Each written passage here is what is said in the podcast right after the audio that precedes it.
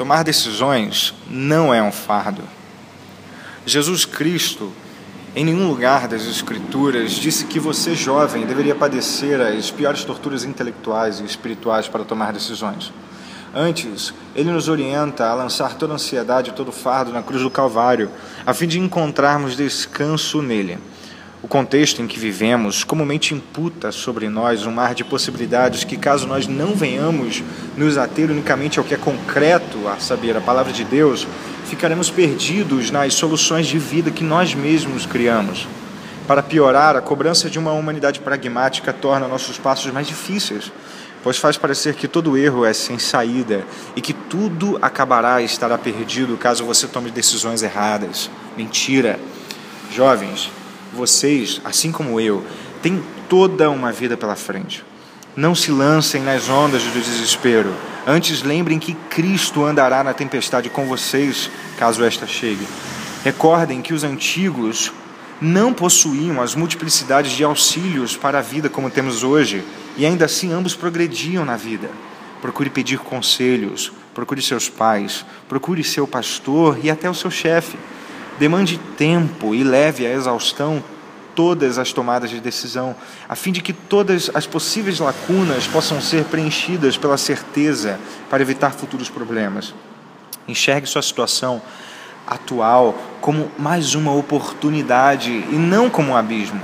Se permita peneirar suas decisões com a Escritura Sagrada e não com sonhos humanos ou novas revelações. E importante, se permita errar também pois não existem super, super-homens.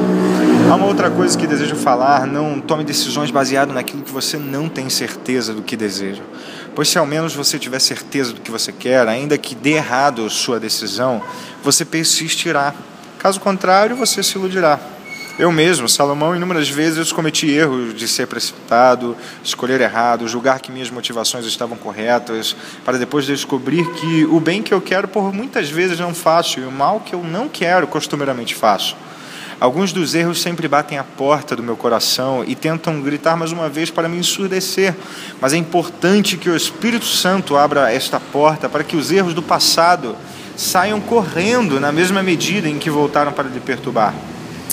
E não fique parado, caminhe, só fique parado se for necessário um tempo de reflexão, por mais que este tempo demore alguns dias. Lembrem de Neemias?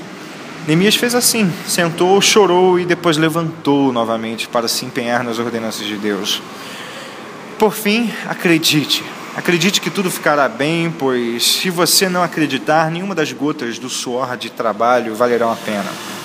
Sem esperança, não há por que lutar pois já se perdeu a batalha no momento em que se perdeu a esperança. Portanto, acredite.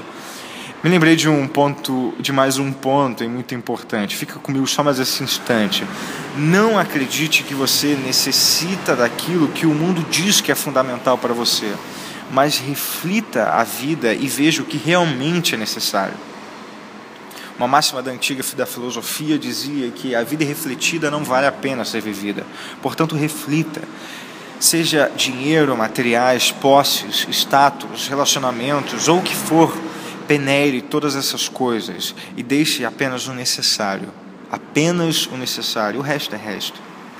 Que a ética cristã, a sabedoria bíblica e o principal, o Espírito Santo, te ajude sempre a tomar decisões.